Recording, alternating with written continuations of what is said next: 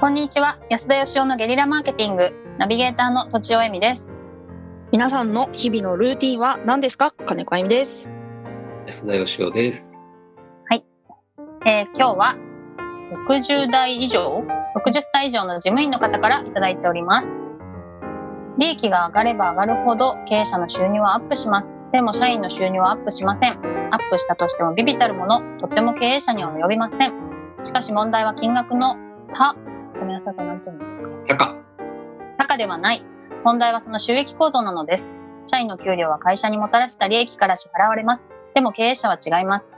経営者の報酬は会社全体の利益から支払われます。つまり社員が稼いだ利益と社員に支払った給料の差額。これが経営者の収入の源泉。もうお分かりでしょう。利害は一致していないのです。それはもう公然の事実なので事実なのです。以上が3月18日にメルマガで配信された内容の最後の部分ですが、ちょっとショックを受けてしまいました。いつもは納得して読ませていただいているのですが、今回はちょっと違和感を感じてしまいました。安田さんが Y キューブを経営されている時には、経営者と社員の利害は一致していたと思っていますが、高度成長期はベースアップもあり、社員の給料も上がっていたが、今の時代において経営者が競争して成長しろというのは、今の経営が社員から搾取することで、経営者が報酬を得るようになってきているということなのでしょうかという質問でございます。はいむず難しいですね。難 しい。かもしれないんですけど、あの前半部分は質問者さんの文章じゃなく、僕がメルマガで書いた文章なんですよね。うんはい、最初に言えばよかったですね。はい。で、それに対してショックを受けたと、うんうん。違和感ありと。うんまあ、つまり僕が書いたのは、あのまあ搾取してるよっていうことでもあるんですけど、経営者と従業員とは報酬をもらう構造が違うっていう話なんですよね。はうい。んうん社員は自分が会社にもたらした利益の中から給料をもらうわけですね。うんで経営者の場合は社員がもたらした利益の合計から給料をもらうわけですよ。はい。わかりますうんうんその会社全体として出た利益から例えば利益が5000万残ってたらじゃあ2000万俺は給料取るねってことができるんですけどだけどどんなに社長が会社に利益をもたらしたところで全体として利益が1円も出てなかったら社長って給料取れないわけです。ほうほうほ社員の場合はそんなことないですよね。自分が働いたら必ず給料が出るし、会社に利益もたらせば評価されるけど、う社長はそんなことないですね。うんうん社長っていうのなは、1億の利益をもたらしたって赤字だったら給料取れないわけです。うん逆に言えば、1円も利益をもたらさなくても、社員が10億の利益をもたらしてくれたら、3億給料取れるわけです、社長って。うんだから社長と社員は利害関係が一致してないよねっていうのは、まあ、そもそももらうルールが違うよねっていうことをまあ書いたわけなんですけど、うんはい。まあでも実際にあの、まあ、搾取してるかどうかっていうのは、まあ、もうあの人の価値観の問題なんでわからないんですけども、構造的にですね、構造的にじゃあどうしたら社長は給料取れるかっていうと、黒字にならないと取れないんですよね。うんでそれつまりあの、まあ、売上からかかった経費を引いたのが利益なわけでかかる経費の中に社員の給料が入ってるわけですよ。はいつまりたくさん利益出してくれる人をできるだけ安い給料で雇えば社長はたくさん給料を取れるようになるわけですよ。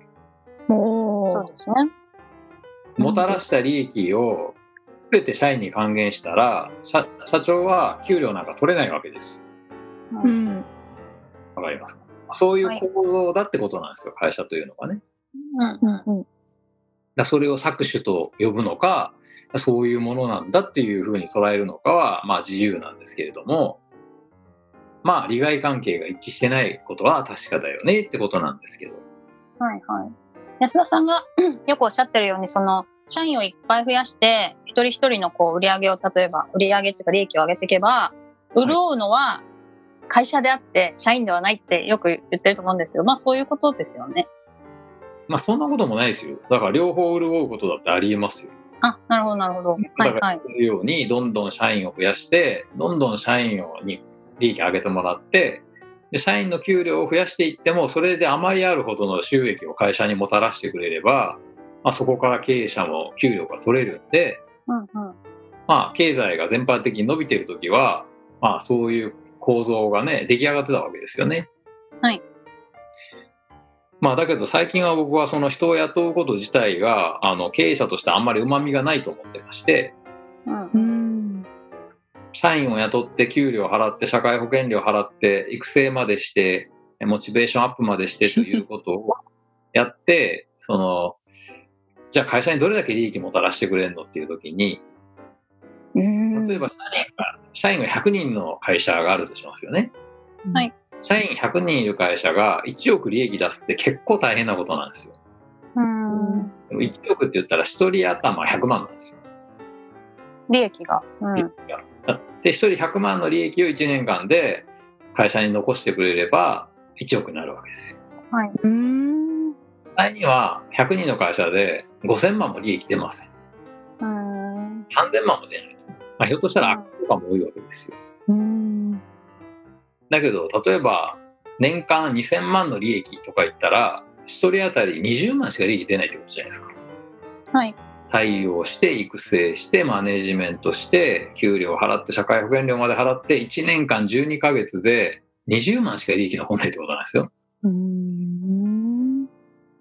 まあだからその人を雇う旨味みたいなもんが確実に経営者にとってはなくなってきてるなと僕は思いますけど。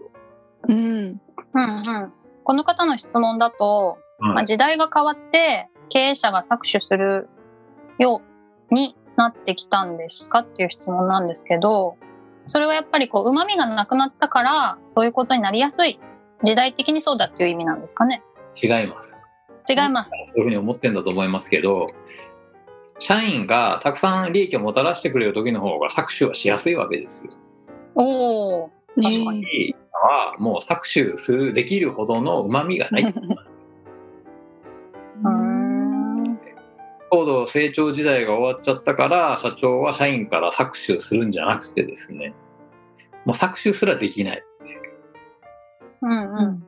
ただまあ社員からの社員側からのこう意識としては、まあ、いっぱい働いても前はでもやっぱもらえていたいい時代はもらえていたけど搾取されてたとしてもですねでも今はあんまりもらえないから搾取されてる意識がなんか高まっちゃったみたいなことはあるんですかねまあ多分もらってる側からしたらそうなんですよねうんうんうん実は社員がもたらした利益からより多く搾取まあ搾取という言葉を使えばですよよはりい搾取してたのは高度成長時代で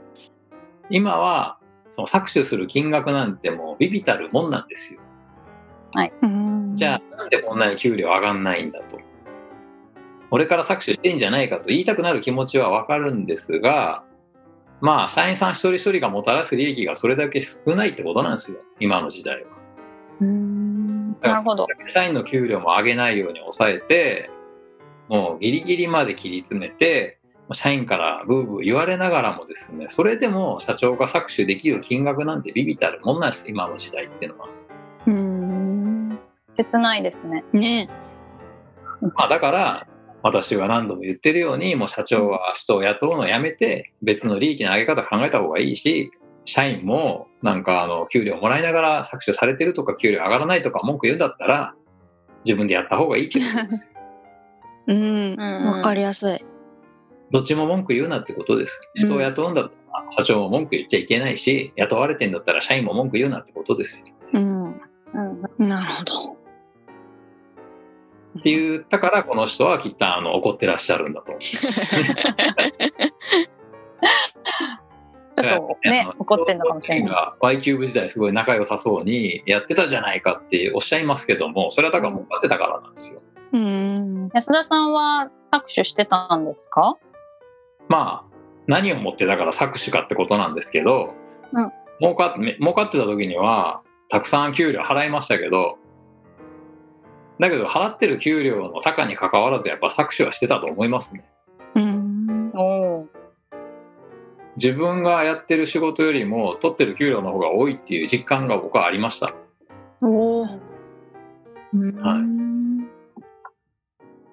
まあだからあの当時は儲かってたらだからあの搾取しても社長もハッピーだし社員もハッピーなんですよ。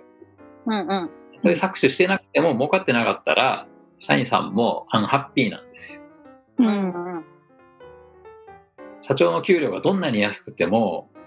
社長が1円も給料取ってなくても自分の給料も安かったらやっぱり不満なもんなんですよ社員さんっていうのは。そうですね。か。ということではい。本日のおまとめをお願い 難しい。搾取するしないは、まあ、捉え方にもよりますが、時代に関わらずうん。うん。です。はいということでむずい本日は ありがとうございました。ありがとうありございまし。がとうございました本日も番組をお聞きいただきありがとうございました私たち3人でギブの実験室というオンラインサロンを始めることにしましたキャンプファイヤーファンクラブというサービスで募集をしていますので参加したい方はキャンプファイヤーで検索するか境目研究家安田義雄のホームページ安田義雄 .com からお申し込みください来週もお楽しみに